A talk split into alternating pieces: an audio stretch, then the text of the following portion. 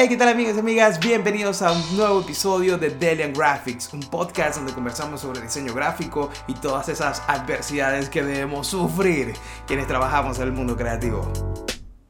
Mi nombre es Luis Palencia, soy un diseñador gráfico venezolano, ahora viviendo en la ciudad de Brooklyn, New York, y para este episodio me complace muchísimo traerles una conversación que tuve con mi amigo Angelo Colina. Angelo es un comediante, e- escritor, guionista, productor audiovisual, stand-up comedian, en fin, una persona con múltiples talentos, aunque más adelante en el episodio van a escuchar que no se considera comediante, pero yo creo que él está ahí. En fin. Yo creo que Angelo es una persona de múltiples talentos que ha estado creciendo mucho en las redes sociales.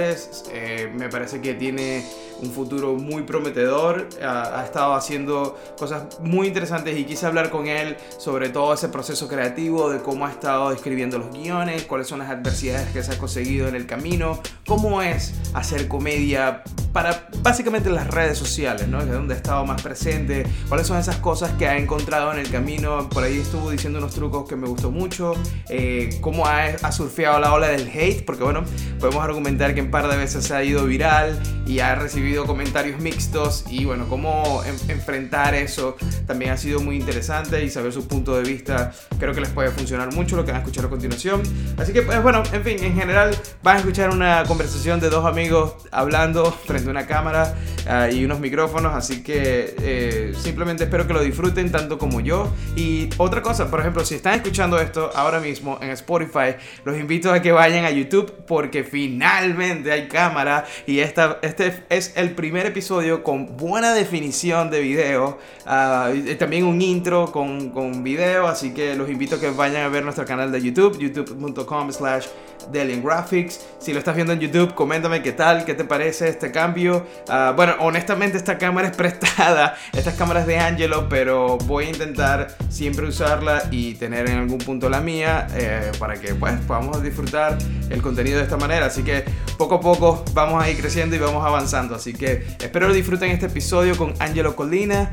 Uh, nada, ahí los espero. Ah, bueno, y recuerden seguirnos en nuestras redes sociales, arroba Graphics en Twitter y en Instagram. Angelo Colina es arroba Angelo Colina en todas las redes sociales. Y recuerden que también tenemos Patreon, patreon.com slash Graphics, donde van a conseguir eh, un buen contenido y estamos también haciendo asesorías privadas eh, mensuales. Así que si tienes alguna duda sobre tu carrera profesional y consideras yo puedo ser la persona que te ayude, pues ahí estoy a la orden en Patreon. Así que nada, a la continuación los dejo con este episodio junto a Angelo Colina. Bueno, man. es bien raro siempre empezar los podcasts, man. es bien raro. Incómodo, es bien sea. raro. Aparte que, vamos a decir la verdad, venimos de una cita, acabamos de comer, Sí, sí, así almorzamos. es, así es. Almorzamos, tuvimos una un almuerzo romántico. La- en verdad la pizza estaba bien buena. Estaba rica y, y, y no hemos tenido el postre, ¿no? Que me dijiste que estaba Estaba en mi cuarto. en cuarto. Estaba en mi cuarto, y pero... que, él me dijo como que huevo, y yo, huevo de postre. Y yo, que se puede Está bien, desayuno, está pero- bien. Ajá, yo dijiste que bueno, está Ah, a bien. menos que... Eh, wow. Y ahora nos estamos tomando un cafecito. Y, man, quiero agradecerte primero que todo para la gente que esté viendo esto en YouTube. Es básicamente el primer episodio que se va a ver tan bien. Porque trajiste tu cámara y esto es súper genial. Se lo está viendo súper cool. Espero que la gente lo disfrute en YouTube. La gente que lo está escuchando en Spotify sería súper cool que se den una pasada también por YouTube. Y lo vean porque estoy emocionado que es el primer episodio que se va a ver realmente bien. Así Cool, que súper cool, bueno. me te lo agradezco. Así que nada, man, quería. eh, bueno, ya tú estás viviendo acá. Qué cool, bienvenido a. New York. Eh, finalmente, man, desde que te conozco estábamos como con la idea de que estés acá. Y qué cool, man, qué cool. Y sabes qué, ¿sabes qué me pasó también? Que hoy estaba pensando que. Qué loco que lo que hace Twitter, marico. Yo te Sí, conocí en. Twitter, hablando por Twitter y de pronto estamos aquí grabando un episodio del podcast y compartiendo y la semana pasada salimos un rato. Es como, qué o sea, qué, qué loco cómo las redes sociales ayudan también de manera positiva a muchas vainas, man. O sea, Mar- Marico, yo no, no tengo a nadie que no haya conocido por Twitter aquí. Wow. o sea, toda la ok. gente que yo conozco en New York la he conocido por Twitter. A todo el mundo y de grupos distintos. Ujú. Entonces es cool porque también, y no es el peo de que nos conocimos porque seguimos a venezolanos en New York o algo así, Sí. sino porque todos Sí, de alguna Eh, manera estamos en la, en la misma... en el mismo vibe, en la o sea, gente que hace algo similar. Este, y, pero es, es, es cool eso, en realidad ha sido, y a toda la gente que he visto, o sea, tengo 10 días aquí y he visto como a 5 o 6 personas distintas y todo el mundo ha sido muy como acogedor y cogedor también. pero, pero sí ha sido muy así y de verdad estoy contento de Qué cool, man, qué cool. Ok, para la gente que está, bueno, obviamente ya seguro escucharon la introducción que luego voy a hacer para este episodio, pero igual, quiero que para la gente que está empezando a, a conocer tu trabajo, que está, gracias a este episodio, está empezando a conocer todo tu contenido, cuéntame un poco, o sea, ¿cómo podríamos definir a Angelo? O sea, ¿qué hace Angelo? ¿Cómo te defines tú hoy día? Eh, ¿Sabes qué? No sé, la, la pandemia me hizo como... Pues. No, perdón, o sea, que no sé si yo me equivoco, pero yo te considero un comediante. Yo creo que no estoy ahí aún, y pero es sobre todo porque siento que no he hecho algo aún, o sea, siento que no he llegado, no es que tengo que llegar al peak para decir que lo soy, pero siento que todavía estoy aprendiendo O muchas sea, hay que cosas. pasar por varias fases que te van a convertir eventualmente en lo que hoy uno puede llamar comediante. Exacto, y yo siento que eso es un error. Eso fue algo que me dijeron muchos panas que, que conozco que son comediantes, que ya tienen tiempo en esto, que o siempre los oía que decían, ah, me da rechera, o tiraban indirectas en Twitter, a pesar de tener 15 años haciendo comedia, todavía les molesta que un chamito que se montó a hacer stand-up se llame comediante de una vez porque desprestigia un poquito el nombre, ¿verdad? Y eso me lo decían mucho y yo me lo tomé muy en serio, como, ok, no lo voy a hacer nunca. Ok.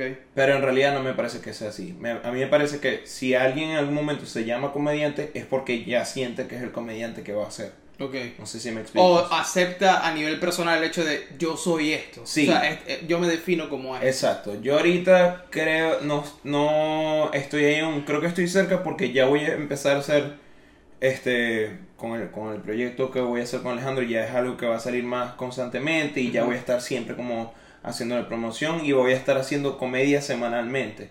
Eh, no solo como por hobby, sacar un video ahí de vez en cuando, o de vez en cuando que me inviten a algo ir, porque no me parece así. Pero sí me parece que, que es una. Es un nombre que no debería desgastarse así. Sí creo, no me arrecho como otra gente. Pero sí, eh, sí creo que es en el momento en el que yo sienta que, ok, ya puedo hacer esto para vivir, porque aparte no, no para hacer hobby, yo lo quiero hacer para, yo quiero vivir de esto, Claro. yo quiero escribir, yo quiero producir, que es lo otro de la gente también, que la gente cree que el comediante, por ejemplo, y de eso hay temas, y de, Catalina. y de eso hay temas que es como la gente que no hace stand-up y se llama comediante, y es como que bueno, pero los comediantes, no todos los comediantes hacen stand-up, o sea, de hecho aquí la gran mayoría no hace stand-up, diría yo. Creo que todo comediante debería hacerlo en algún momento, pero entonces va más por ahí, o sea, como De, de hecho, ¿cómo se llama este pana que, que también tiene un. que ahora tiene un, un especial en Netflix que era como la dupla de, de Chappelle? Ne- Neil. Neil Brennan. Bueno, pero él, él tuvo mucho tiempo simplemente escribiendo. Sí. Y después de un tiempo fue que dijo, ok, voy a hacer stand-up. Pero él era comediante, o sea, ya desde antes de que hiciera stand-up ya era comediante. O sea, ya él se auto. digamos, él decía, yo soy comediante.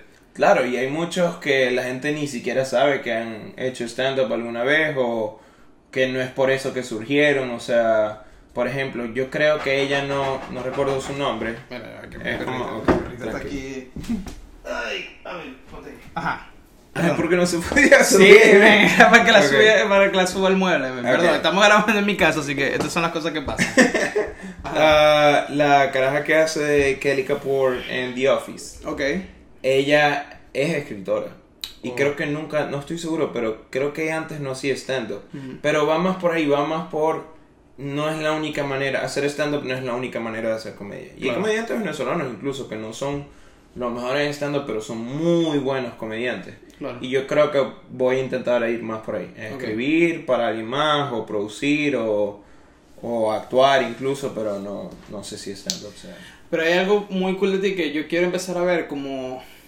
O sea, me gustaría hablar contigo de dónde sale esto, o sea, la raíz de esto. Por ejemplo, a- algo que sin duda ha ca- caracterizado de alguna manera tu trabajo es la- los sketches que haces y, y, usas la- la- las redes sociales como plataforma para mostrar todo ese trabajo. Pero yo quiero entender de dónde sale eso. O sea, tú desde, no sé, tenías 12 años y dijiste, yo quiero hacer producción audiovisual. O sea, No. siempre fue algo en ti. O, ¿cómo, ¿Cómo le llegaste? ¿Cómo fue la primera vez que agarraste una cámara y dijiste, esto es lo que yo quiero hacer? No, y, y creo que no es, este, o sea, yo no me voy a poner como otra gente a decir que este es el sueño de niño ni nada. De hecho, porque yo siento, hay gente que sí, y es verdad, que desde niño sueña vainas y lo termina logrando, pero yo siento que yo no me conocí hasta muy tarde. Ok.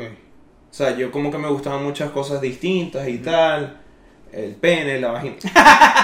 Ah, Chiste. Chiste de marico. Ah. Este, pero no, sí era como que de verdad me gustaban cosas muy distintas y, y ya después fue como que, ok, me gusta hacer producción audiovisual, no voy a decir cine, odio decir cine, de verdad.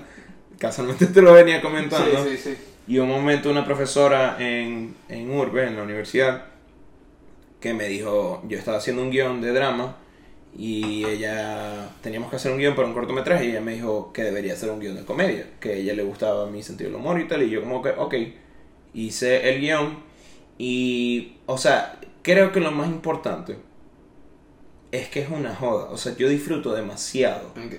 Yo tengo tantos takes que en algún momento voy a sacar de solo yo en mi casa haciendo sketches, cagado de la risa. Ujú, ujú. Y eso es lo bueno, de verdad, yo a veces monto uno y me da mucha risa a mí mismo y ya después sí me olvido los números. Porque claro. sí sé, no, no le voy a negar a nadie que sí es algo que me ha importado, pero sí es como que si a mí me da risa, ok, Ok, claro. funcionó. O si le da risa a gente que yo que tiene el mismo sentido del humor que yo, ok, o sea, sé que sé que funcionó. Entonces, desde ese momento en el que hice el corto, que me tripié todo el proceso, o sea, escribirlo, grabar, actuar, ver los bloopers, todas las jodas que hay en el momento, porque es más es más fácil que las cosas puedan ser fluidas y si no fluye algo en, en un cuando uno está grabando comedia es porque te está dando risa normalmente. ¿Me entiendes? No es como un cortometraje de drama donde la gente, bueno, no está en personaje, entonces... Claro. No, es porque o te cagaste de la risa o algo así, entonces como que la vibra es, es buena. Y, de- se proyecta en el resultado final de alguna manera. O sea, el hecho de que ustedes estuviesen disfrutando haciendo el corto, eso de alguna manera se va a proyectar en el resultado final, me imagino. Sí, y gustó, y de hecho, está en- yo hice ese corto, o sea, lo tuvimos que hacer en como en tres semanas, algo así, Mm. y yo lo dejé en YouTube, y ahí está. O sea, la gente lo puede ir a ver, se llama 2030. Ok. Se llama, hice así ahorita, y como la cámara se movió un poquitico, miré, miré como así para todos lados. Ajá. Pero está en YouTube, se llama 2030. Yo creo, que, yo creo que estamos un poco fuera de foco. ¿no? Creo, a ver, eh, wait. Ahí, Espera, ok. espera, espera. A ver, sí. Bueno, pero la gente de Spotify debería ver esta parte en YouTube. Ah. Estas son las cosas que ustedes están perdiendo, gente de Spotify. Creo que ahí, creo que ahí. Ok, eso sí, está ok. en automático. entonces, Ok, entonces eh, empezaron a hacer, o sea que para ti ese, ese momento en el que la profesora en la universidad te dice deberías hacer comedia, pues cambió todo, me imagino, para ti. Sí, o sea, desde ese momento yo dije, ok, este. Hice, hice el guion. O sea, si ella vio algo en mí que yo no lo había entendido nunca y en el momento que lo hice lo disfruté tanto, yo dije, mierda, esto es lo que quiero hacer. Claro. Y desde ahí fue eso. Después sí no tuve tiempo por vainas de salir del país y más cosas y lo dejé a un lado, pero igual seguía en Twitter. A mí siempre me ha gustado como que hacer chistes, o sea, yo era como que tuitero, tuitero en serio, como que estaba siempre haciendo memes o cualquier cosa. Y llegó un momento donde dije, ok, ¿por qué no combino lo poco que sé? Porque sé muy poco, hay gente a la que... Y, y, o sea, yo no soy un productor audiovisual, pues solo que me gusta un poco y, y me gusta y ya.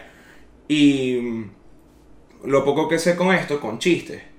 Y como siempre me ha gustado actuar también, actuar en cortos y tal, dije, ok, ¿por qué no hago esto? Y de verdad o sea, ha funcionado porque es la única manera en la que yo he, he generado contenido de comedia. Yo no, no fue que me di a conocer por stand-up ni nada. La, la gente que conozco en, en la comedia es por mis sketches, Claro. por más nada. Pero, ¿sabes? O sea, ¿sabes qué es interesante? Que, digamos, fueron cosas que nacieron de una manera bien natural en ti. O sea, tú nunca, eh, en paralelo, tú nunca estabas pendiente de comedia, si sea comedia acá en los Estados Unidos. O sea, le seguías la pista comediante, veías sus especiales, tal. Sí, O sea, siempre me ha gustado. Ah, ok. Sí, siempre me ha gustado la comedia, pero nunca se me pasó por la cabeza que, que yo iba a hacer esto. O sea, yo no me consideraba alguien que haría esto para vivir. Wow, ok. Hasta un momento, ¿sabes por qué? Porque le oía mucho al pedo de. Al pedo del stand-up en el sentido de. Me da vaina hacerlo, en Maracaibo no existía, honestamente Mm. eso no existía, no hay cultura de No, eso. No. Nunca lo intenté allá, aparte la, lo, lo, el- lo, ¿sabes? Como judgy, que puede ser la gente con, como, Es que- ay, va a hacer este, va a hacer, porque en Maracaibo, alguien me lo dijo una vez, creo que fue Chris, de hecho, que dijo como que, que alguien le había dicho a él, que en Maracaibo todo el mundo se cree más gracioso que alguien Correcto, más. entonces y tienes tiene un todo el sentido. Sí, entonces no tienes un público de 100 personas, tienes a 100 personas que creen que son comediantes y que te van a... Y que, que dan más risa que tú. Y en realidad la gente sí es graciosa. Yo sí considero que la gente Sí, es- graciosa allá. totalmente. O sea, entre. Como que si hay una competencia de quién es el más gracioso en el grupo, una huevona así. Pero sí fue como que, ok, aquí no. Yo en Bogotá, cuando vivía allá en Colombia, sí dije, ok, aquí lo voy a probar. Ujú. Y de verdad nunca me dieron la oportunidad. Y fui a comedy clubs y escribía y no me paraban bola. Ok. Pero ni siquiera open mics, nada, nada. Nada, nunca me dieron un spot. Y fui como cuatro veces. Y me rendí, fue como que me, me, me la dije, llegué a Utah. Y ahí fue como conseguí un comedy club y empecé a aplicar. Iba primero a ver cómo era la movida y tal. Ujú. Yo sabía inglés porque daba clases de inglés. Dije, ok, voy a intentar esto en inglés. Ok. Y me gustó y funcionó. Y fue como que un video que se hizo viral en Twitter y me llegó más gente que como que hace comedia y tal. Pero no, esa no ha sido mi herramienta principal para decirle a la gente, "Mm, yo soy un bonche. o, sea, no, o sea, no ha sido mi herramienta principal. creo- Y, y no sé si lo llegue a hacer. Igual lo voy a seguir intentando porque me gusta, pero siempre va a ser por el lado audiovisual, por la producción y escribir. Claro, exacto. Pero tú sientes que en ese momento cuando tú estás haciendo un sketch, estás en tarima haciendo un stand-up comedy, tú entras en un personaje. Yo creo que hay un stage parte, character Sí. Que la gente dice, yo quizás por hacerlo tan pocas veces, lo he hecho como cinco veces nada más, es muy poco en realidad. Um, Stand-up, dices tú. sí, stand-up. Eh, el amor hoy, eh, lo llevas por ahí, no. Este, eh, stand-up sí lo he hecho poco, pero en- entonces quizás por eso no he encontrado como que ese personaje así de, Ok. de, de, de, de escenario, no, no lo he hecho aún, de verdad. Pero ¿sabes qué me, qué me parece curioso? Que eh, yo siento que el comediante, cuando está haciendo especialmente stand-up, se... O sea, hay un recurso muy recurrente en, en los comediantes que es como que, ok, voy a hablar de mí. O sea, yo o voy a resaltar cosas que son físicamente muy notorias de mí. O tengo lentes, o soy calvo, soy gordito, soy muy flaco, eh, tengo un problema en una pierna, lo que sea ese tipo de cosas como que son parte de, de la rutina de me voy a burlar primero de mí antes de que ustedes lo hagan o por ahí va la cosa supongo. Pero a mí me pasa, eh, o sea, yo cuando te veo a ti, tú recurres sí a hablar de, de- o sea, tú hablas en primera persona, pero sí, te pregunto lo de lo del personaje porque tú empiezas a hablar de cosas que no necesariamente son tú, o sea, eres tú, perdón, o sea, empiezas a hablar de como si tú fueses homosexual o, o empiezas, claro, yo entiendo el, el trasfondo que es dar el mensaje, eh, pero por eso te pregunto, si te sientes que entras como un personaje porque estás hablando, o sea, estás hablando de ti, de experiencias que quizás nunca has vivido, pero están ahí. Que podrían forma- pasar. Exacto. Es que yo creo que es, es muy importante para no caer en... Yo creo que uno es muy... eh, en general, uno es muy... Como que uno sobrepiensa demasiado las cosas, ¿no? Cuando está haciendo cosas así, como la comedia. Y uno se puede poner mamahuevo y pensar cosas de más en algún momento que siento que es lo que me pasa a veces. Pero yo siempre quiero ponerme en los zapatos de alguien más. Ok. Siempre quiero hacer eso porque hay- siento que hay gente que juzga cosas como que entonces, ¿sabes? No, no quiero caer en el pedo de criticar la comedia de alguien más, pero sí he visto que es como que, eh, los veganos y no sé qué, y, los, y es como, ah, no. Claro. O sea, ¿por qué no hacer un chiste más bien de si fueses un vegano? Ujú. O, o sea, no sé, yo trato de ver un poquito desde el punto de vista de, y ojo, no soy el- para nada el único que lo hace, sino Claro, que claro. he visto comediantes que siempre lo hacen, que es como que, what if? Y lo ven desde ese punto de vista de cómo sería si yo estuviese en, esa en esta situación, siendo yo o siendo este personaje. Y ahí es donde da más risa, porque estás llegando a un lugar desconocido. Pero si tú vas a hablar desde tu perspectiva. Pues tú vas a ser muy similar a, a la misma perspectiva de la misma gente que piensa que el veganismo no sirve o cualquier cosa así. Claro. O sea, no va a cambiar mucho, es lo que yo creo. Correcto. Ah, bien, lo que tú dices, eso es un recurso que creo que funciona muchas veces. Incluso yo lo hice y de verdad funciona, que cuando estaba en Utah hice como el, el pedo del latino y tal. Pero sí hay una cosa que se llama chip labs. Ujú. Y es tipo cuando el gordo hace siempre El chiste, el de chiste de gordo. gordo. Claro. Sí, ya entendemos, o sea, sabemos que da risa, que a ti mismo te da risa eso y está bien. Ujú. Pero es un recurso muy fácil. Es como Claro. que tú sabes que va a dar risa siempre porque la gente ya está pensando, ah, es gordo. Claro, claro. Entonces ya es como que a mí, pero a mí no me da risa. Pero entiendo el por qué se usa. Y, Claro. yo lo, y yo lo he usado de alguna manera también. Pero sí existe. Es que una, una conexión que yo veo que me encanta entre la comedia y el diseño, y esto quizás lo veo yo, no sé, la gente que pueda estar escuchando, pero lo veo yo porque soy una persona que a mí la verdad me gusta mucho la comedia, soy yo soy público, ¿sabes? Como que yo soy la persona que le gusta ir a los, comedy clubs y voy solo, yo he ido solo al comedy cellar, simplemente que voy a ver qué pasa hoy, y llego y empiezo a ver. Y algo que he notado mucho es lo loco que puede ser el hecho de que mi trabajo es hacer diseño, es hacer, eh, es resolver problemas a nivel visual. Lo tuyo es, digamos, o haciendo stand-up comedy o lo que sea, es básicamente usar la palabra, es hablar, es transmitir una idea. Pero es muy importante el silencio. Y para mí es muy importante los espacios libres y el, el- el aire que queda en la composición.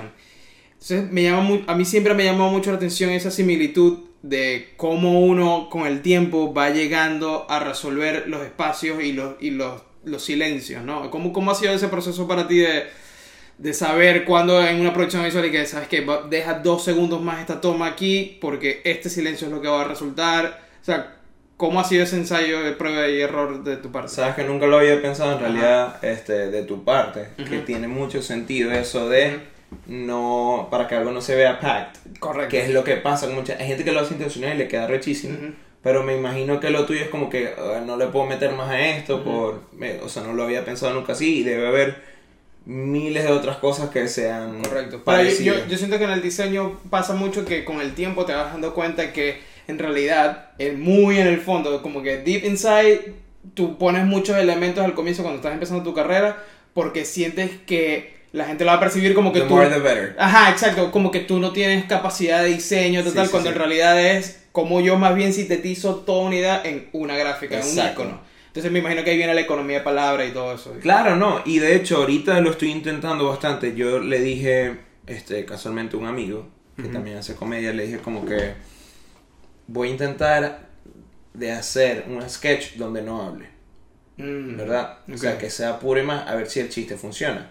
E hice uno como parodiando los videos de TikTok con la canción de I have died every day, así todo corny.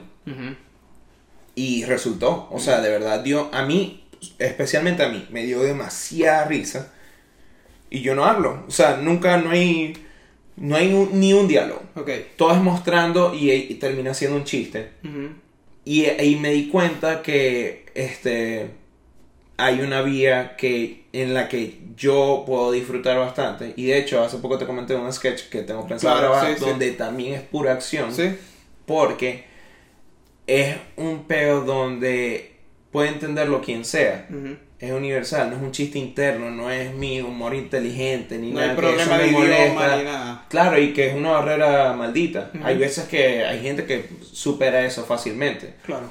Eso es lo que quiero hacer. O hacer, obviamente, no siempre así, ¿no? Pero cuando haga, yo trato mucho de lo que tú dices de dejar silencio. De hecho, a mí me encanta la comedia incómoda y a veces me paso. O sea, hace poco hice un sketch con un comediante y ya después me dijo, coño, pero métele un poquito de efectos o algo.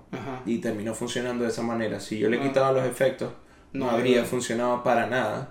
Y ahí sí te dan un insight. Siempre es bueno rebotar ideas con gente. Correcto. Porque si es como que de verdad yo lo iba a dejar incómodo. Incómodo, incómodo, de verdad. de la gente como que... "Eh", Y que la gente, ¿sabes qué? Me da mucha risa. Que muchos carajitos que se ponen como que... Cringe. Y es como, sí, Esa es la idea. tiene que dar, para mí es así, o sea, no siempre, pero el, lo que yo quiero hacer es un in-between, es, es Claro. agonizante, es como Claro. que yo quiero llegar ahí, no lo, no lo he hecho aún, pero quiero llegar ahí. Y, y sí trato de hacer, pienso muy como tú, o sea, como que es, hay que saber manejar eso también, porque si uno se pasa también de los espacios en tu clase, Claro, claro. quizás puede quedar muy simple, y así si yo me paso de esos silencios, no, no resulta. A- Aparte que me imagino que la mayoría de las personas lo pueden estar viendo en un, ponte, un teléfono y está, o sea, el, el hecho de ese silencio genera esa ansiedad de quiero hacer scroll, quiero seguir viendo otro contenido porque Tap. está, ajá, Ajá. exacto, esto como que, ¿qué pasó acá? Y, pero me imagino que tú produces todos estos sketches y todo eso pensando en cierta parte, de cierta manera en eso, o tú eres muy como que no me importa nada, voy a esto es lo que yo creo y ya. No, yo creo que por haber estudiado, o sea, por saber un poquito de la materia audiovisual y, y haber estudiado y haber estado en cortometraje y tal, pienso mucho en cómo voy a hacer al momento de editar. De hecho, tengo un amigo, Edgar Albarrán, Sí. tweet, Tweetstar, este, que él, sí, él me preguntó hace poco que, que si ya yo pensaba en, en, en cómo Ajá. iba a estar editando, cómo iba a estar en postpro, si ya yo pensaba en eso y yo le dije, es verdad, o sea, eso es un beneficio que yo tengo Claro. porque yo le voy a dar el chiste en postpro. Ujú. O sea, yo le quiero hacer, yo le meto cosas que no hay manera de mostrarlas. Eh, Si no es en postproducción. si no es en postproducción. O sea, es toda una vaina que es muy huevón para la gente porque, ¿sabes qué pasa? Que se te pasa en un minuto. Claro. ¿Sabes qué me dijo un primo que nunca le va a llegar esto? y espero que esto quede como que grabado. Ujú. Hace poco me dijo como, estábamos hablando de sueldos aquí en Estados Unidos y él dijo como que, ay, ¿tú crees que con un videito de esos vas a hacer 5 mil dólares? Así, mensual. O sea, como que tú crees que haciendo videitos vas a hacer 5 mil dólares mensual. Claro. Y yo me quedo un rato como, puede ser. Sí, claro O que sea, sí. un par de años o no un par, pero un buen rato, pero... ¿por Claro que no? sí, claro que o sea, sí. mucha gente vive, es que la gente vive esto. Claro. Y es un minuto que ves. O sea, la gente no se está dando cuenta que Todo el trabajo. hay gente famosa que hace que sí, un minuto y lo ves una semana o una vez al mes Ujú, y después lo vuelves a ver y tú le tienes respeto a esa persona y todo el trabajo que puede haber ujú. detrás de un minuto y los días que puede haber de pensar, Sí. de decir que le podemos mejorar. Sí. Mi sketch más visto, estuve cuatro días editándolo y es un video de mierda. O sea, la gente, al que esté estudiando o el que sepa más de producción audiovisual va a decir como que, Esto no pero es un nada. huevón porque Claro. tienes cuatro días. Pero es que no es solo el- la parte técnica, es el chiste. Correcto. El chiste es muy difícil de verdad que llegue, o, o, o si llega, no va a llegar, no le vas a sacar todo el provecho posible. Eso es lo que te iba a preguntar, que si tú cuando te llega una premisa, tú sabes que es buena. O sea, en el, en el, en el sentido de, me llegó esta premisa, esto está bueno. Y le empiezas a desarrollar y a desarrollar y a desarrollar. O sea, ¿hasta qué punto tú dices, ya, ya no la puedo seguir desarrollando, vamos a grabar esto? Yo, sabes que más bien dejé de... Yo escribía guiones antes, Ok. pues estaba más acostumbrado a eso, ¿no? Ok. Eh, y es como más bonito y tal, y le puedo decir a alguien, mira esto. Y me di cuenta, marico, no, no necesito. Porque es más proceso detrás de algo que relativo, siempre, o sea, normalmente se graba rápido. Y le pierdo más el, el como que el rush del momento, como the heat of the moment. Ujú, Se me ujú. puede ir. Ujú. Entonces, más bien, si se me ocurre, le digo, ok, voy a grabar esta mierda. Y lo grabo y se me va ocurriendo y se me va ocurriendo. Lo voy desarrollando mientras lo estoy grabando y se me ocurre otra cosa y Como, otra eh, cosa. entre comillas, escribir en tarima. Exacto. Y prefiero escribir, si voy a hacer algo con otro comediante, prefiero escribirlo con esa persona. No Ok. decir, mira, tengo esto, te lo doy, rebotamos. No. Nos llamamos y decimos, ok, ¿qué vamos a hacer? Vamos a hacer uno de estos. Yo hice uno con Francisco, Francisco Ramos. Y fue así. Y estuvimos como tres días hablando. "Mm, ¿De qué podemos hacerlo? Coño, marico, podemos hacerlo de esto, de esto. Tal, tal, tal. Hasta que nos pusimos a grabar. Y después ya editar. Pero sí siento que es muy de... En este, en este caso, cuando es con otro comediante, pues sabes más rápido, rebotando la idea si va a funcionar o no. Eh, yo es más cuando me lo imagino, me lo puedo imaginar completamente y me da risa. Ok. Si no me da risa o estoy medio titubeando, o sea, ya llegué al nivel de... O no al nivel, pero como que llegué al, digamos, a... Al punto de conocimiento al- de... no, eh, ni siquiera conocimiento, sino al punto de saber conmigo mismo de que hay cosas que no van a funcionar. Y el sketch que a mí más me ha dado risa y el, el que más yo digo, en algún momento esto podría verlo yo en, en una... eh, yo puedo ver a alguien famoso haciendo esto en televisión Ok. y va a ser buenísimo, con mayor producción. Pero el chiste está bueno, que fue uno de un shampoo Sí, que claro. hice. Sí, sí. Y es el sketch más como que en, en concepto SNL que he hecho. O sea, es lo más de Correcto. un comercial de parodia y tal, que es lo que me gusta a mí. Y ese sketch no es el más visto, ni el que más nada, pero a mí me gustó. Entonces ya me da igual. O sea, ya llegué al punto donde de verdad no voy a borrarlo, no voy a... Claro. A menos que de verdad lo suba y diga, ok, no me gustó tanto el resultado o me molesta en el feed, pero no voy a borrar una cosa que ya hice porque me di cuenta que igual es un proceso y también está bien que quede ahí.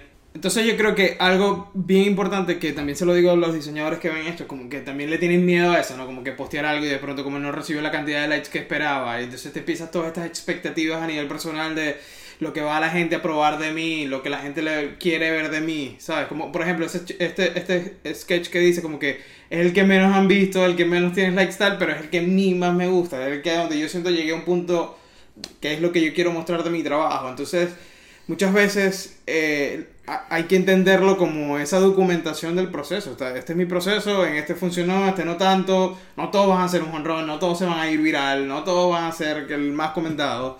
O sea, yo creo que mucha gente también peca de creer que el progreso es lineal, ¿sabes? Como y siempre en ascenso.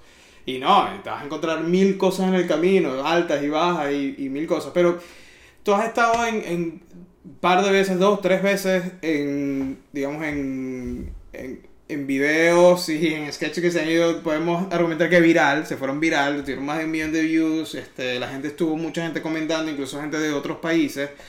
Te digo hate, de- por, por eso, o sea, te ha llegado hate que, que, que te incomoda, o cómo, cómo haces con esa parte. Eh, por ejemplo, con el sketch que hice con Joana no, pero es porque no se está metiendo con nadie. Correcto. Entonces es muy difícil. Eh, es, es muy rebuscado. Hay un carajo que de verdad yo tengo, cada vez que él escribe, tengo screenshots de él. Porque yo creo que está enamorado de él. No, pero es que de verdad es ridículo, marico. Y este venezolano pro Biden, que no sé qué, yo, what the fuck, marico. O sea, como que Sí, yo sí. ni siquiera nunca hablo de política ni nada, sino como que te ven progresista y piensan que eso es un insulto. Es como marico, la palabra progresista es de progreso. Correcto. Pero bueno. Ah, pero es más como. O sea, por ese no. Pero por ejemplo, una vez. ¿Qué pasa? Ah, todos los ruidos. Bueno, esto es New York, man. Hay sirenas, hay aviones, ajá. Este. No, pero. Eh, por ejemplo, una vez hice uno donde. Pero yo era. ¿Sabes qué es peludo? Que cuando, por ejemplo, a mí me gusta hacer parodia. Ok. Cuando no, se, cuando no se entiende en el sentido de que se va del círculo de gente que entiende lo que hago. Y cuando llega otra gente que no me conoce. Claro. y no sabe lo que hago, no se ha metido en mi perfil ni nada, se arrecha. Entonces, por ejemplo, una vez hice uno de unos AirPods que se llaman Maracuchos Pro. Ujú. Maraescucho Pro. Ujú. Y era como que cuando un maracucho te hablaba, Ujú. los AirPods te hacían la traducción Claro. de lo que decía el maracucho. Claro. Pero yo estaba más bien poniéndonos en el sketch como nos pone la televisión en Venezuela. Que, que, que fue, no sé Ah. qué. A ver, que mijo, ¿qué tal? Ah. Y es como que no todo el mundo allá es así, marico. Claro, claro. Entonces, pero yo estaba poniéndonos así, como nos Correcto. ponen ellos. Y yo después es como que escuchando, entendiendo cómo la gente debería hablar. Ok. Y llegó a niveles donde había gente como que estos caraqueños de mierda, ¿qué tal? Y yo como... What? Claro. Y, es- y, y de verdad, y está reportado y todo. O una vez me bloquearon la cuenta en Twitter por Ujú. 10 días, una vez así, no sé si te acuerdas. Sí, sí, sí. Y fue un video donde yo, y yo digo en el video, muchachos, como que después de mucho estudio, ya sé cómo triunfar en Instagram, por eso vengo con mi primer tutorial. eh, tres pasos para hacer un, un marisco, una vaina así. Y es como que, eh, obviamente me estoy burlando de cómo hacen la comedia en Instagram, que ya lo dejé de hacer y no lo voy a hacer más o quiero quiero dejar eso a un lado. Pero en ese momento la gente no lo entendió y se arrechó ya y me bloquearon la cuenta en Twitter Pero sintieron que te estabas metiendo con la comunidad LGBTI o, o sea, como... sí o sea como que se fue se hizo viral porque le dio risa a la gente que entiende que me estoy burlando de la gente de Instagram y llegó a gente que no entiende que yo me estoy es más bien burlando de los que se burlan de ellos de una manera ridícula pero tú puedes hacer chistes de gente gay pero les tienes que dar risa a la gente gay Correcto. Que, es lo Eso- que, que creo que es lo que tú haces. en eso parte. es lo que yo siempre digo o sea si, y si no funciona pues la cagué.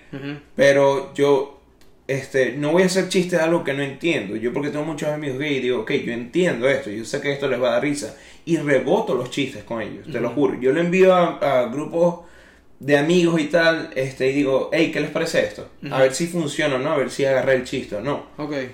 Pero, eh, eh, y yo he dicho esto varias veces y sé que debe sonar inmamable, pero yo siento que si uno no entiende, si no le da risa a la persona de la cual estás haciendo el chiste, entonces sí le estás cagando tú. Claro. Y no te puedes arrechar porque, ay, es un chiste. ¿Cómo te vas a ofender? No, porque si esa persona no le, da esta- no le está dando risa, ya no es un chiste, ya es una burla. Y ya la burla es distinta. Correcto. Te tiene que dar risa a ti mismo. Te tiene que dar risa a la persona que le estás haciendo la vaina, en tal caso. Correcto. Si no, no es, tú tienes también, tú- no todo chiste va a funcionar, tú tienes que dar un paso atrás, que pasa con comediantes grandes de Venezuela. Y es el peo por el cual vamos cada mes en Twitter o algo así, por la razón por la cual yo tam- también estoy como que alejado de, de, de los peos, al menos, que ya ni comento. Pero es de no decir, coño, me voy a echar para atrás porque mm, quizás la cagué. O voy a ver si la cagué. No, todo es arrecharse porque la gente se arrechó. Y yo bueno, pero ¿por qué no ves por qué se arrechó? Claro, porque eh, eh, creo que es mucho más fácil sentarse a decir la gente no me entendió a qué hice yo mal. ¿no? Esa parte de, de, de, de auto. ¿Cómo se llama? Sí, no sé, autorreconocimiento de, de quizás yo estoy haciendo algo mal. eh, y si me ha pasado varias veces, el común denominador soy yo, ¿sabes? Como que. ¿Qué está pasando acá? Pero a mí también me gusta mucho ese. eh, el estilo de comedia que has estado llevando porque hablas de temas eh, que son importantes darle una plataforma, que son importantes que, que también se empiecen a ver de esta forma porque de alguna, fo- de alguna manera como que también normaliza ya la, la situación, creo yo, y le da una plataforma. Y me gusta mucho eso que dices de estar rebotando con, con personas eh, que son, la, la- digamos, el, el, El el target, del target del, del chiste. Y eso está cool, porque también empiezas a aprender y a tener mucha más empatía por, por, la, por, esta, por, esta, por esta- estas personas, ¿sabes? Como que voy a hacer un chiste que incluya a una, a una persona de la comunidad LGBTI. Ok, pero ya, voy a hablar primero con ellos para ver qué, qué, qué es en realidad esto. O sea, no es que lo estoy haciendo desde mi percepción, que pueden ser cosas que tú aprendiste, patrones de conducta, ideas obsoletas y todo eso, sino que ya voy a hablar con la persona en realidad que, que está hoy día en, este, en esta posición, ¿no? Y, y entenderlo de esa manera. Y porque más gente te aplaude no quiere decir que funcionó, porque obviamente hay más gente que no está entendiendo. O sea, que no entiende la razón por la cual a alguien más le molesta. Eso es lo único que yo digo. Yo no estoy diciendo progre o un jalabola de la gente. Yo lo único que estoy diciendo es... Y ya como te digo, en realidad tenía tiempo que no hablaba de esto porque eh, lo evitaba. Pero ya es como que ahorita sí llega una idea más concisa y sé cómo transmitir realmente lo que pienso. Y lo que pienso es, es muy fácil que si hay más gente que te está aplaudiendo, que no forma parte de ese target del chiste, pues obviamente ellos se están aplaudiendo porque lo vieron igual que tú y lo ven igual que tú. Pero ¿por qué no tiras para otro lado así? Ah, porque aquellos se van a rechar, entonces Claro. tú estás siendo cómplice o algo así. Correcto. Por eso es como que me parece huevón ya. Yo trato de no hacer chistes ya, o sea, ya es como que le he bajado. Antes hacía demasiado chiste de, de gente gay como para ellos. ¿verdad? Y le he bajado porque una vez eh, haciendo uno, bueno, con ese, me escribió un chamo y me dijo como- que ahorita en realidad le encanta lo que hago y siempre me escribe y, y Ujú. vaina. Pero para ese entonces me dijo como que, ok, yo entiendo que es parodia y todo, pero ya déjanos quietos. O sea, es como que ya nosotros estamos en tanta conversación cada rato que me da ladilla. Ok. Pero ese es como- él. Sí, es verdad. Pero a la vez también es como que otra persona me dijo como que... Porque alguien dijo como que el comediante de los gays o algo así. Y otra persona dijo, pero no es gay. Y de alguna manera lo entendí. Porque es como cuando ponen a Scarlett Johansson Claro. haciendo el papel de, de una asiática. Claro. Es como que sí debería ser un comediante gay, el Claro. comediante de los gays. Claro. Correcto. Por eso hoy... Por eso Por quiero eso aprovechar hoy, esta plataforma. Mirando aquí les digo. No, pero sí siento que es eso, ¿sí me entiendes? O sea, yo, Claro. Quizás estoy sobrepensando demasiado las cosas y eso es lo que me tiene jodido últimamente. Ujú. Que estoy sobrepensando el sobrepensar. Pero al fin y al cabo uno no quiere. eh, uno quiere que la gente se ría. Claro, la intención nunca es, nunca es ofender ni, ni nada de eso. Para nada, de verdad. Mucho menos, o sea. Obviamente hay gente que dice mi intención no fue ofender, pero si hicieron algo ofensivo, Ujú. es como obviamente tratar de bajarle dos a eso y buscar un punto donde pues le pueda dar risa a la mayoría de la gente y ya. O a gente que comparta tu, tu sentido del humor. Qué cool que, que estuviste. e- Ese, ese, esa, ese, ese sketch ya salió con. Ah, ah, se me fue el, el nombre. Francisco, con Francisco. Francisco, sí, ese sketch salió hace rato. No y en realidad, en realidad, este, es que no fue, no pegó. Ujú. Y, y nosotros lo hablamos como que, coño, qué raro. O sea, le pusimos tanto trabajo y tal. Él es muy bueno, man. Es muy buen comediante. Y de verdad, como que a mí me hace mucha falta aprender de él porque él tiene mucho tiempo haciendo comedia aquí.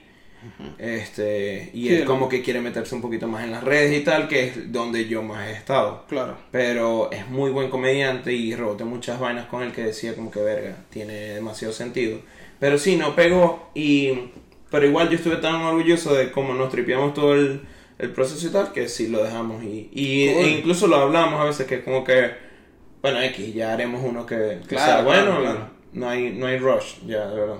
Está bien, eso está que cool. O sea, lo importante es que esté, o sea, que en usted exista la química de trabajo como para poder hacer otra cosa y bueno, esa idea quizás no era la que era y seguimos para adelante. ¿no? Yo creo que ese, este, ese también es el problema que veo muchos diseñadores, como que a veces me llegan y que empecé este proyecto y la idea era hacer 30 días de tal cosa y a los 10 días lo dejé.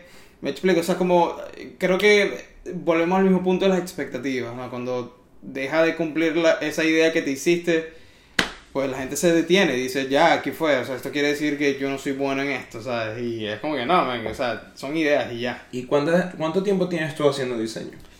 Yo empecé, mi primer trabajo fue en el 2007, 2007, o sea, 13 años. sí.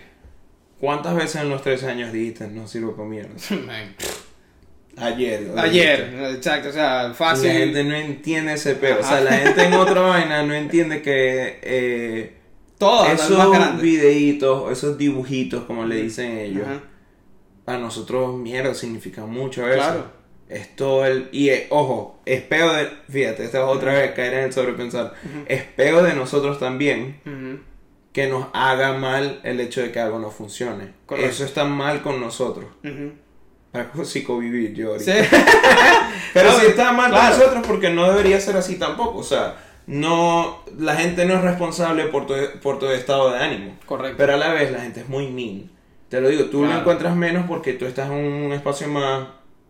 Puede haber más de vaina de ego, de ah, se están copiando y vaina. Ajá. Pero en el humor es, no das risa, maldito estúpido de mierda. Sí, Es sí, sí. es marico, como que, eh, chill, ¿qué yo pasa? igual leo. Sí, sí. O sea, hay gente que sí se pone como con la vaina... Ah, bueno, pero se dice, más, haters, dice más de ellos que de, que de ti, obviamente.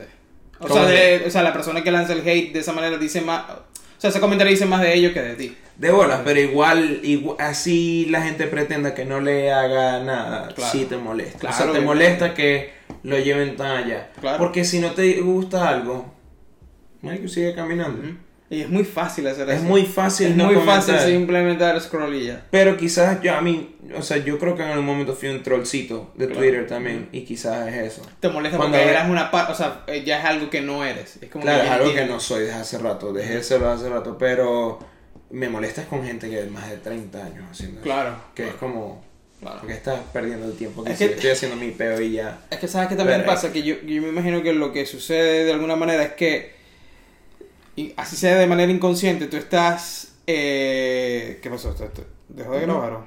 No, está bien. Eh, eh, yo creo que uno de manera inconsciente como que uno encierra, eh, o sea, uno se hace la idea de que eso es uno, o sea, como que yo soy el diseñador y ya, no soy más nada, yo soy el que hace los sketches en las redes sociales, entonces cuando algo no funciona es como que te golpea horrible porque es esa idea que tú tienes de ti, es como que yo solo soy este, este comediante, esta persona que escribe comedia, hace sketch y si tú me lo criticas, pues...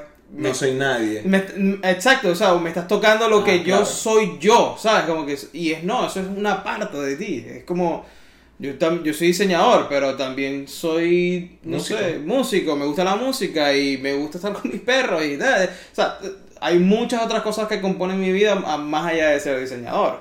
Entonces creo que cuando uno empieza a caer en esa parte de, de verlo como Entiendo, ok, entiendo que quizás, como tú dices, ok, sí, puede ser que el chiste no, no estuvo bien desarrollado o hubo un error, lo que sea.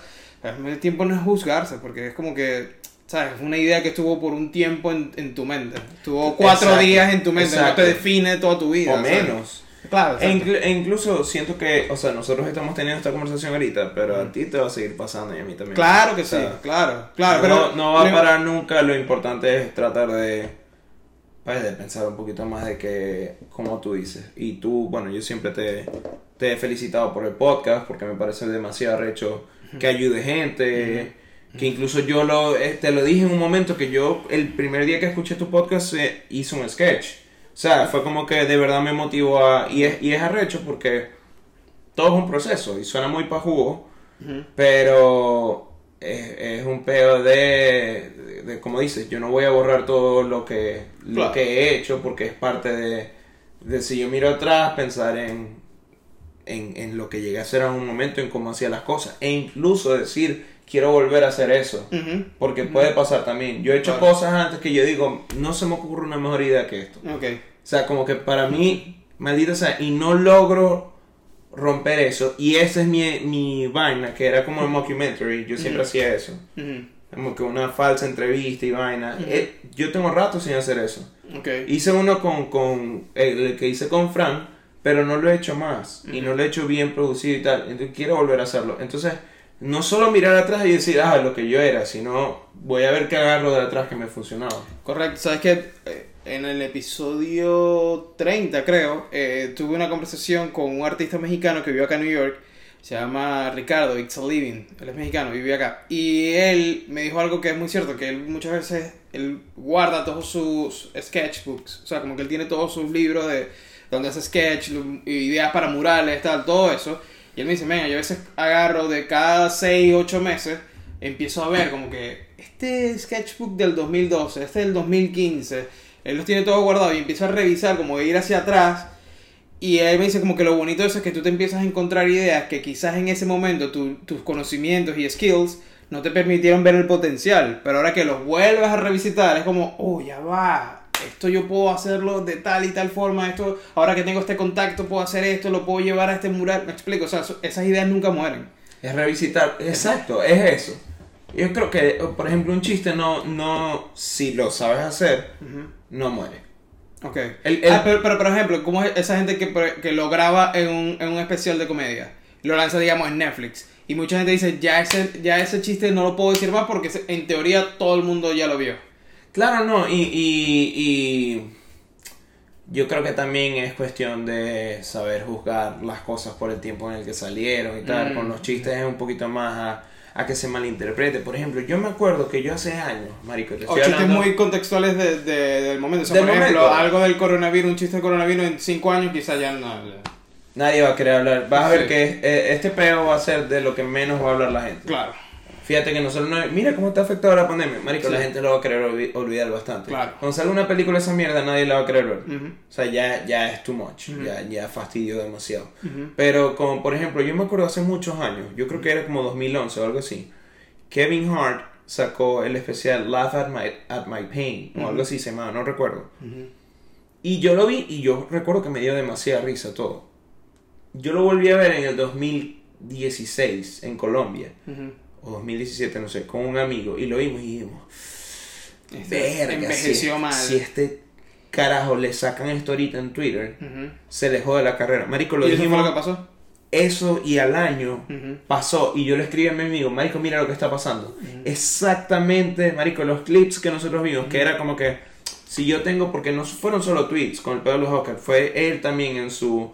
Es decir, Sí, como que si que, tengo un hijo gay. I'm okay with gay people, but I can't have a gay son. My son's not gonna be any gay, no sé qué. Y es como que... Claro. Pero para mí, para el entonces, para cuando yo lo vi, que aparte era mucho más joven también. No tenías como el- la, la información y el Claro, de conocimiento. lo que hay ahorita, tenía que ser 16 años, pues me dio risa y es la manera en como uno fue criado. Y ya después lo vi y fue como, verga, eso está mal, Claro. está mal. Entonces, en lo- en- con los chistes creo que es más, es más que pase eso. Pero en tu caso es más de, creo que la gente se va educando un poquito más en- con los diseños. O sea, como que yo veo algo y yo digo, mierda, esto es muy 2005. Claro, sí. Esto está mal, esto está horrible. Claro, no, y, y también creo que, eh, o sea, yo digo que en cuanto a las ideas, quizás esa idea, por ejemplo, de lo que tú dices, eh, que pasa si hago este formato, o sea, el formato quizás no va a morir para ti, pero lo puedes estar siempre rehusando con diferentes cosas, solo que Exacto. bueno, me imagino que llega un punto en el que Ya. ya no es, que claro, claro, claro. Por ejemplo, ahorita ya yo me gasté haciendo, saliendo yo, o sea, en los sketches. Por ¿Cómo así? Yo no puedo salir solo en los sketches. Antes los hacía yo solo, no lo hacía más nadie. Ujú. Ahorita quiero siempre que hacerlo, o que alguien más sea el protagonista, o hacerlo con alguien más. Pero no quiero estar yo solo. porque siento que aburre. ¿Por qué? Porque estoy yo solo y ya hay que, ¿me entiendes? O sea, si yo, no todo el personaje o no todo chiste me queda bien a mí actuándolo yo. Bueno, eso sí. Entonces me limita más, porque ya yo conozco mis, Claro, mis, o sea, mis vainas, ya la gente ha visto mis mismas caras de bobo, de incomodidad, Ujú. Y ya es como, ¿me entiendes? Ya, ya, ya fue. Por eso no necesito, necesito es como que entrar en el challenge, que es lo que voy a hacer ahora, Ujú. hacer sketches con más gente, para poder tener mayor libertad de escribir mayores chistes y... y- y- Y para ahora que estabas hablando de lo que quieres empezar a hacer aquí, ya, estás- ya te mudaste de New York, ya estás acá, que quieres empezar a hacer cosas aquí, cuéntame entonces, vamos a hablar ya de lo, de lo actual, por así decirlo, de lo que quieres empezar a hacer, lo- los planes que tienes, no sé qué tanto nos puedes ir adelantando de, la- de lo que estás trabajando, cuéntame un poco oye, cuáles son ahora las metas corto, mediano plazo que, que quieres empezar a hacer acá. Bueno, yo, o sea, es que, eh, o sea, lo que quiero es conocer a más comediantes de acá, de la ciudad, eh, ya sea hispanos o sea Americano. americanos, lo que sea, para empezar a hacer este sketches y, y ya tener mayor, lo que te digo, de poder desarrollarme yo con más, ok, este comediante tiene estas cualidades o estos acting skills, me sirve para un papel donde necesito una persona que haga esto. Y Y escribir... no ser tú, la- ok, claro. O ya. sea, yo no quiero ser el, el como que tengo esto escrito, voy a buscar gente a castear. No, yo quiero conocer a un comediante y decir, quiero escribir algo basado en esta persona. Mm, O sé que con esta persona funcionaría esto. ok. Y ya, me- o sea, estoy agarrando, estoy, voy a intentar de usar ese proceso ahora. Ok. Eh, de conocer a la persona, ver qué pros tiene, qué acting skills, qué vaina, qué, qué cositas, para yo decir, ok, puedo hacer un sketch de, esta, de esto con esta persona. Eso es lo que quiero. Pero, y, y ya obviamente, eh, dar, o sea, irme más por ahí hasta que no tenga la necesidad de hacer tanto stand-up para hacer networking y para eventualmente poder trabajar. Me gustaría a mí trabajar para un. eh, o sea, para Late una night. serie. Mm, Sí, sabes que para late night, yo creo que los late night van a morir. Ok. Porque la televisión va a morir, en Ujú. general. Eh, van a tener que mutar de alguna Claro. manera porque con el, con el virus se vieron súper afectados. Porque Claro. querían ser como youtubers. Sí, y y no. no, no no. entienden cómo funciona eso. Y lo que es una entrevista ahí con un zoomcito y esos views horribles para Claro. abajo. O sea, cualquier podcast, cualquier proyecto de cualquier gente que nosotros conocemos tiene mucho más views que un late night que si dos personas duras. Claro. Porque ya no, no les funciona ese formato. Eh, pero sí me gustaría escribir a una, a una serie de comedia o, o incluso actuar en, en sketches. O, vamos a ver a qué se mueve todo, a qué cambia todo, porque probablemente todo termine siendo digital también. Correcto. ¿Cuál, ¿Cuál es tu proceso al momento, o sea, el storytelling? Como cuando tú me estás diciendo que sí, que básicamente entre comillas escribes en, en, en tarima, por así decirlo, o sea, vas editando, vas co- cortando, pero en tu mente tiene que haber una línea, supongo, o no, o sea, tiene que haber como, ok, aquí tiene que ir más o menos el punchline, o eso todo es en postproducción, o sea, ¿cómo construyes, cuál, no sé, o sea, me gustaría saber cuáles son las cosas que tú tomas en cuenta al momento de construir todo el sketch, que tenga un sentido, que tenga el, el- el storytelling, todo eso. Antes yo me iba más por el chiste porque pensaba que en redes funcionaba igual que en YouTube y, y, y que era indiferente la duración del sketch. Igual eso iba a, Ujú. si iba bien. Va a dar esa. Pero no es así. O sea, viendo bien las redes y ya habiendo subido tantos sketches, me he dado cuenta de que hay, o sea, de verdad hay, es, es extraño, es raro de ponerlo, pero entre más corto y más conciso sea, pues muchísimo mejor porque es muchísimo más compartible. La gente le huye a algo que tenga dos minutos en. Twitter o Instagram porque no puede hacer multitask. ¿Me entiendes? No tiene la facilidad de hacer este El- eh, sí, sí, el- o sea, le estás quitando tiempo de ellos seguir viendo eh, otro de hacer otras cosas. Y es como yo veo mis cosas normalmente. O sea, yo tengo es que tener la posibilidad de ponerlo a un lado o cualquier cosa. Me gusta más así, a menos, o sea, verle el tiempo, todo eso es importante. Por ejemplo, con Instagram TV, yo IGTV. eh, yo lo que hago es, por ejemplo, si, si pasa el minuto por muy poquito, sí me funciona porque la gente ahí puede ver el tiempo. Fíjate sí. esto, es una huevonada, Sí, pero sí. tú puedes ver el tiempo en, en Instagram. O sea, ahí puedes, Claro. en Instagram TV. Pero cuando es un post normal de Instagram, no te sale el tiempo, te salen los segundos, pero tú no puedes echar ese, ese- el video hacia atrás. Correcto. No tienes la vaina de hacer forward ni nada. Entonces la gente tiene que empezarlo desde el principio y puede que no agarre el chiste antes. Entonces, por ejemplo, lo que no recuerdo con quién fue que hizo un sketch que fue como que no, deja esos ¿y por qué no le quitamos estos 3 4 segundos que están aquí? Y yo dije como que ¿Qué pasó?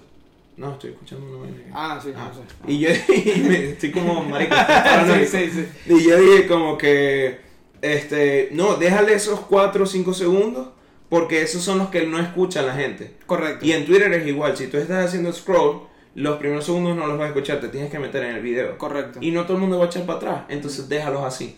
Entonces son muchas cositas que son como que, ok, quita esto, no importa, lo importante es que para este entonces ya se esté viendo el chiste.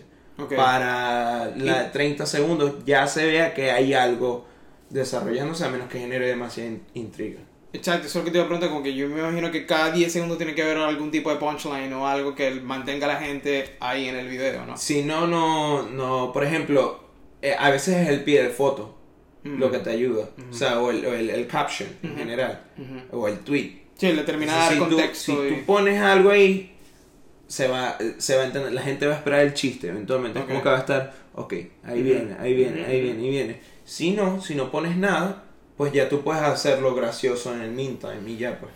Y tú has, eh, has visto como... O sea, ¿sabes qué me pasa a mí? No sé si es que porque no es material de comedia, pero al menos en el Instagram del podcast, yo a veces subo material en, en IGTV y los views bajan muchísimo más que, que con un post normal. Muchísimo más. Y Porque a la gente le da fastidio, será como... Eh, creo que una cosa es que hay gente que tiene blue.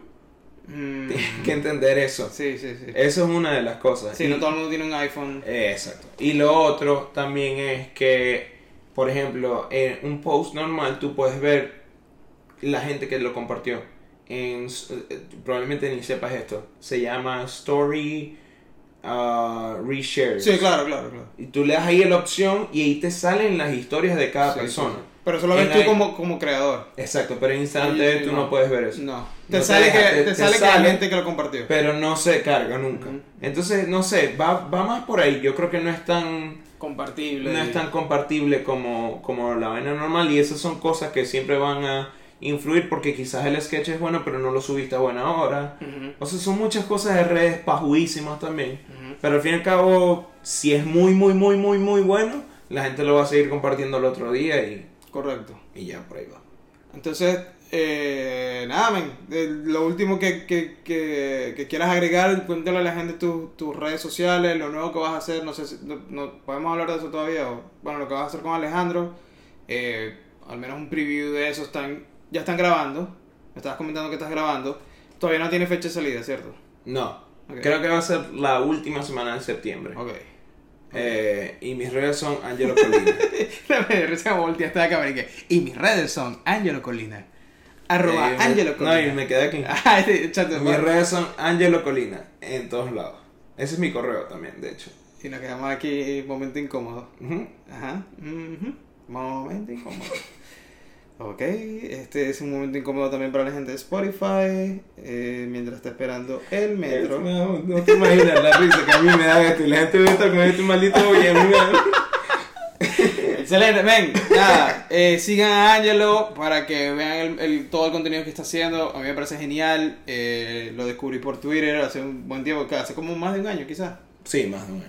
Eh, y he visto el, el crecimiento y el progreso que he tenido y la verdad me ha sido increíble. Felicidades por todo y, lo, y estoy seguro que vienen cosas muchísimo mejor y que van a seguir creciendo las cosas, men. Gracias. Estoy seguro, men. Aquí, Y nada, aquí. Te doy la mano, madre, no, sé qué. sé, no o sé. me voy. Ya le dije, sí, No, bueno, no, chao, nos vamos. Eh, nada, este fue otro episodio de Delen Graphics con Angelo Colina. Me encantó hablar de esto, men. Yo siempre quería hablar de, de esas cosas que, que unen al, al diseño con... no sé si es que yo lo veo porque me encanta el- el- la Yo comedia, creo que pero, va más por ahí, va más por ahí. pero igual lo quería compartir y hablarlo también con una persona que hace comedia. eh, me, me gusta, lo quería compartir desde ese punto de vista y está súper cool, men. Así que... Yo creo que también es una cosita ¿Qué? para cerrar y es que todos los comediantes tienen un poquito de idea más o menos de, de qué quieren en un diseño, saben un poquito de eso y todos los diseñadores creen que son graciosos. son chistes robados de Chappelle, pero bueno. No, pero ¿sabes qué me pasa? Que también como he estado co- compartiendo cada vez más seguido con comediantes o he estado diseñando para comediantes, como que empiezo a agarrar un poco de eso y De bola. e intento llevar lo que ellos quieren hacer con el, chiste, lo intento llevar al, diseño, pero está súper cool. Ven, listo. Episodio de Dealing Graphics con Angelo. Espero esto sea de beneficio para ustedes. Síganos ah, también en Dealing Graphics, arroba Dealing Graphics, en todas las, aquí, mira, ajá, aquí, Dealing Graphics. Eh, en todas las redes y también recuerden que tenemos Patreon, donde estoy haciendo asesorías privadas eh, para todas las personas que consideren yo puedo ayudarlos con mi experiencia y conocimientos. Ahí voy a estar en Patreon, eh, a todas las redes de Graphics y nos vemos. Listo.